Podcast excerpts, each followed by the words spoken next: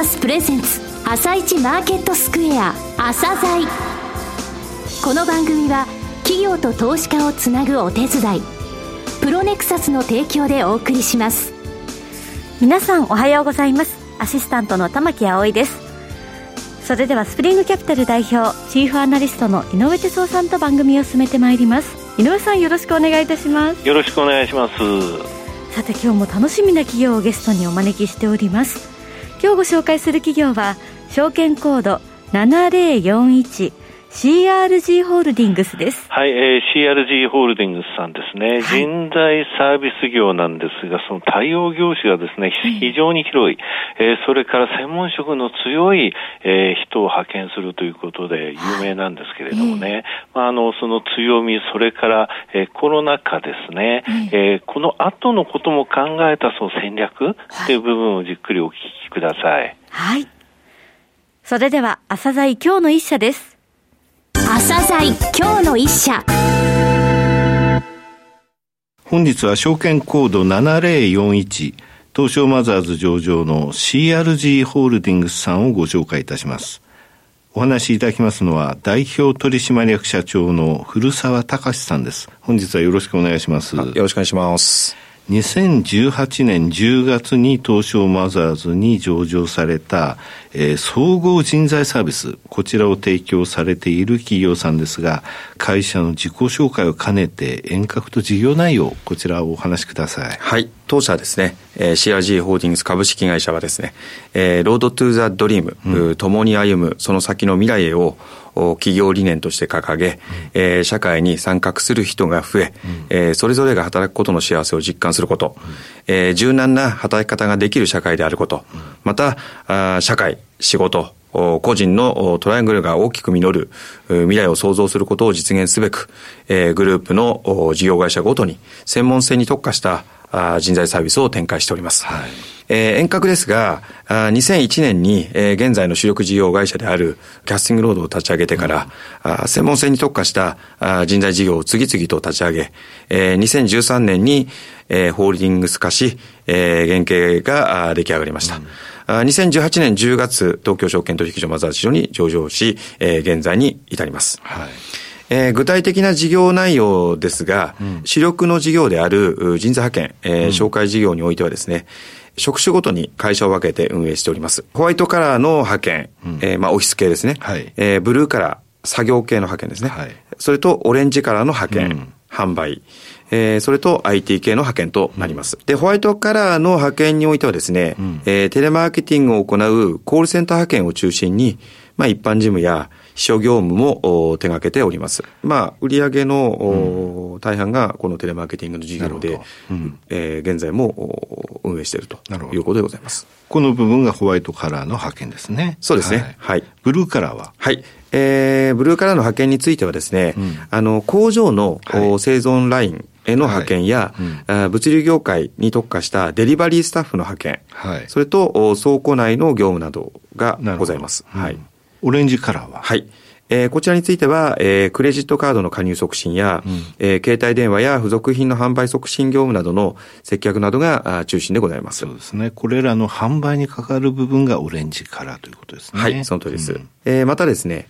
えっ、ー、と、IT スキルを持つ人材、はい、えー、システムエンジニアの派遣を行う IT 派遣や、まあ、シニア人材などの派遣も、はい、強化しております。はい。まあ、他にはですね、えー、アウトソーシングとして、うん、えー、製造業業務や、あイベント運営、設営など、うん、また、派遣で培ったノウハウ等によるですね、えー、給料計算等の事務代行、採用代行などの BPO サービス、はい、その他の事業として、えー、RPA の技術を利用したロボットのカスタマイズ、販売などの RPA 事業や IT 関連事業、システムソリューション事業も行っております。そうですよね。この頃ロボットのカスタマイズとか、はい。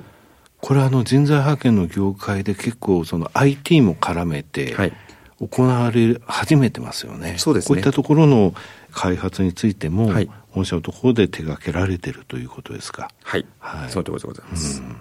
また、えー、2019年にですね、はい、えー、障害者福祉サービス事業を行う子会社を設立し、はい、障害をお持ちの方向けのですね、就労移行支援や、うん、まあ、障害者雇用支援サービスなどの事業も開始いたしました。はい。非常に幅広いですね、幅広く専門性の高い派遣、請負、こういった部分ですが、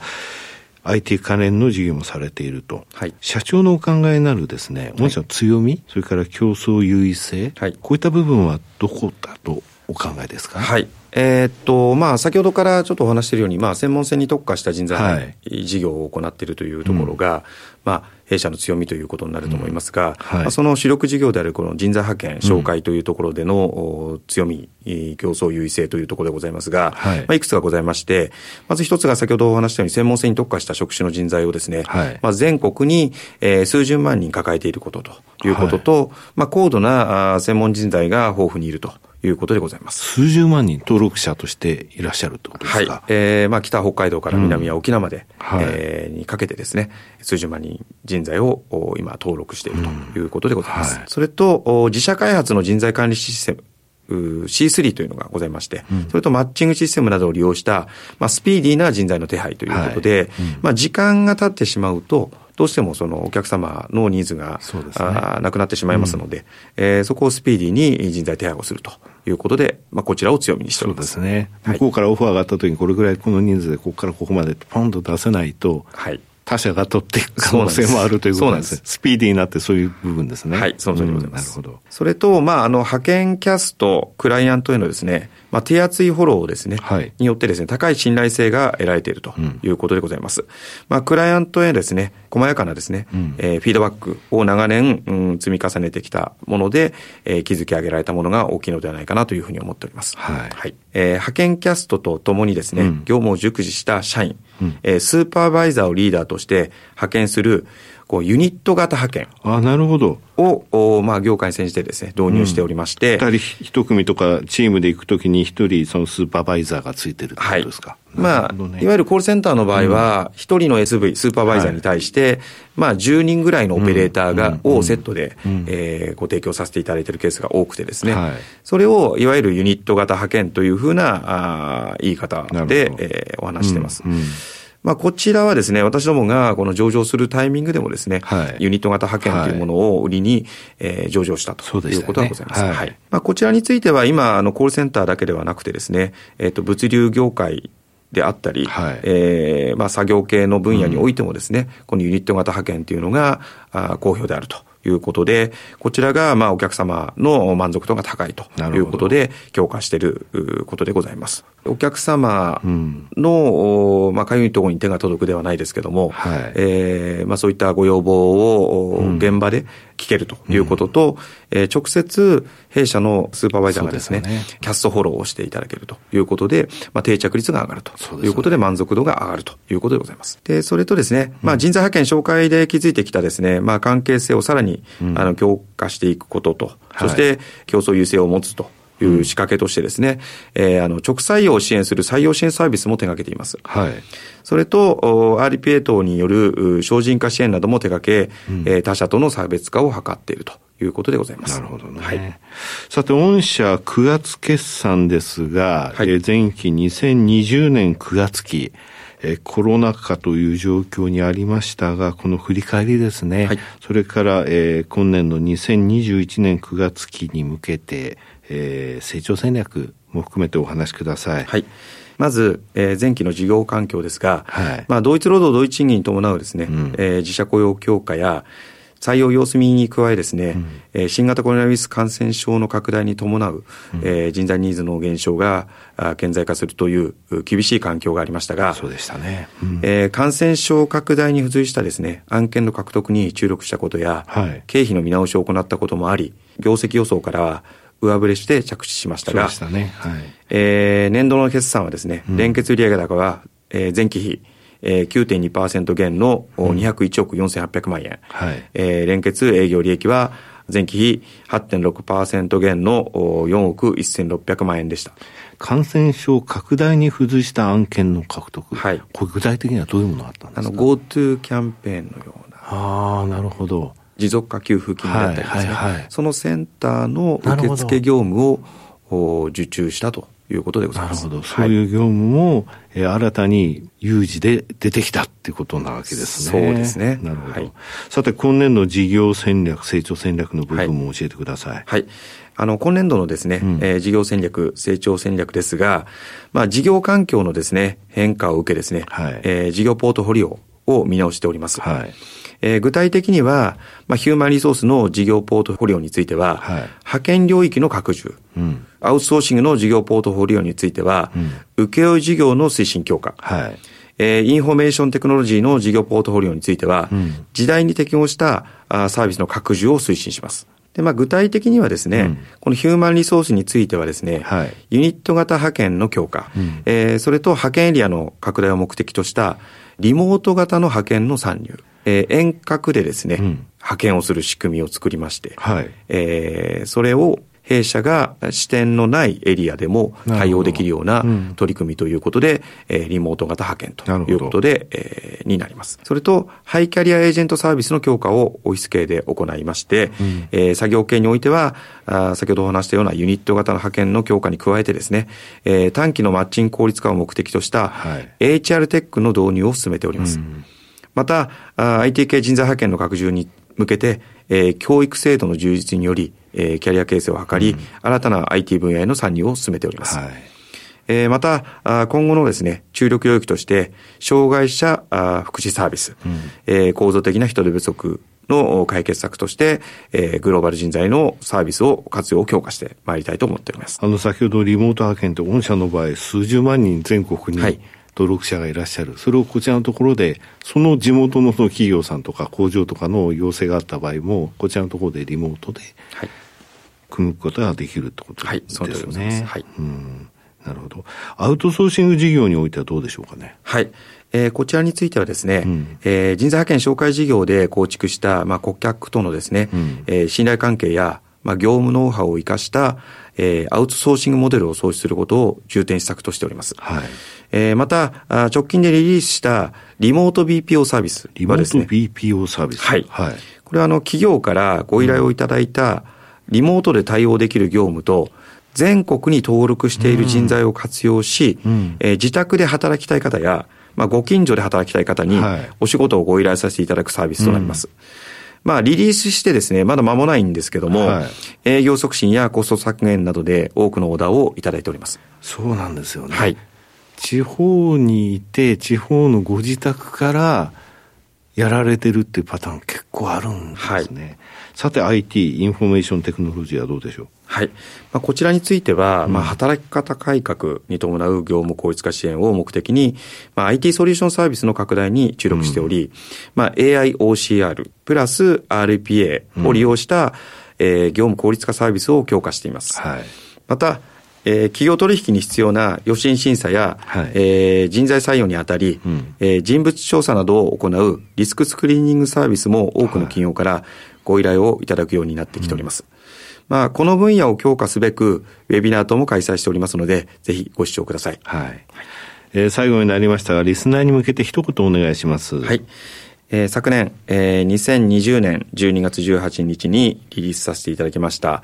えー、ここでスキャンですが、はいデジタル化社会、うん、ウィズコロナ時代に必要不可欠な書類のデジタル化をするサービスでございます。はい、えー、全国どこにでも行きますので、はい、ぜひご依頼をお待ちしております。はい、えー、まあ、コロナ禍においてですね、えー、主力事業は、まあ、大きな影響を受けましたが、あ弊社が大きく成長できる転換点になりました。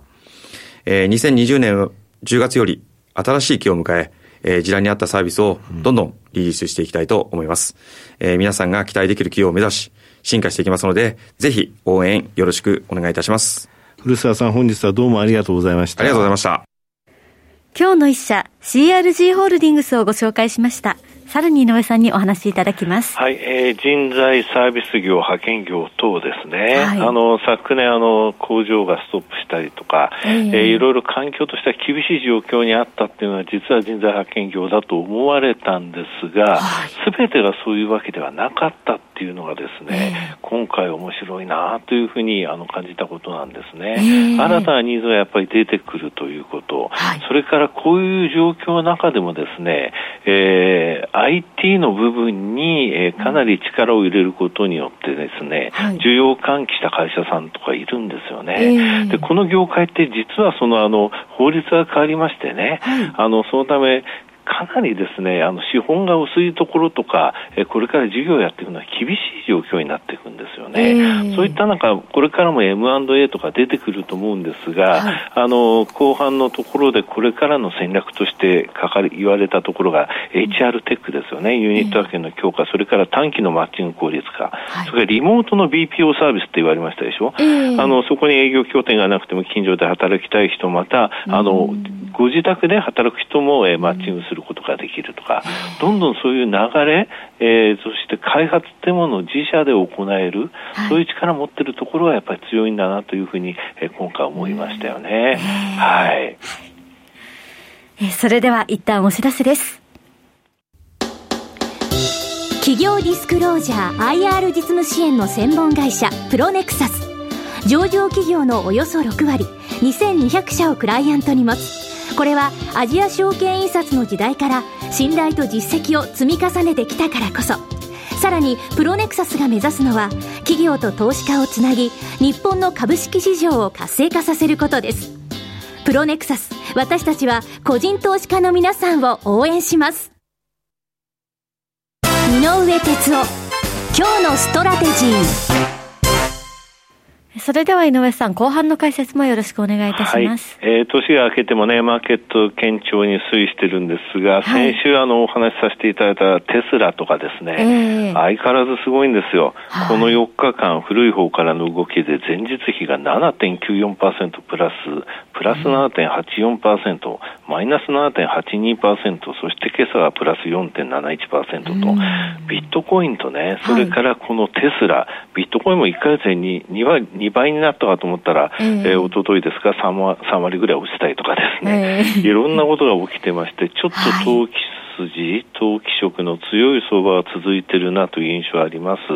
えー、ニューヨーク証券取引所出来高もですね、えー、今年に入ってから7営業日で11億200万株。これは去年が9億7300万株、一昨年9億8400万株、うん、えー、18年について8億1500万株なんで、この11億株って結構やっぱり大きいんですよね、それだけガチャガチャやってるってことなんですが、はい、18年ってね、17年はゴールディーロックス相場って懐かしいな、静かな状態で上がっていった相場で、その後、年越してもね、え12回も連続でね、えー、連続っていうか、12回もダウ史上最高値を取ったのよ。はい、でこの時10月末と1月末での上昇率って11.9%だったのね。えー、で今回、今朝段階で去年の10月末に比べたら17%の上昇しているのは17.2%、えー、ですので、ちょっとね、投機筋の動き、それからあのちょっとお祭り的な、えー、ところが、今、ちょっとアメリカ強いかなという印象があるので、まあ、ただね、投機的なビットコインとかテスラとかで、これが崩れたとしても、はい、どっかの段階で投機のお金って戻ってくるんだよね。えー、でその下値目処として、日経平均のところでいくと、2万5000が非常に硬いテクニカルの、えー、レベルとして出てきた。このことはね、明るいことだと思います。はい。井上さん、本日もありがとうございました。また来週もよろしくお願いいたします。この後は東京市場の寄り付きです。朝鮮この番組は企業と投資家をつなぐお手伝いプロネクサスの提供でお送りしました。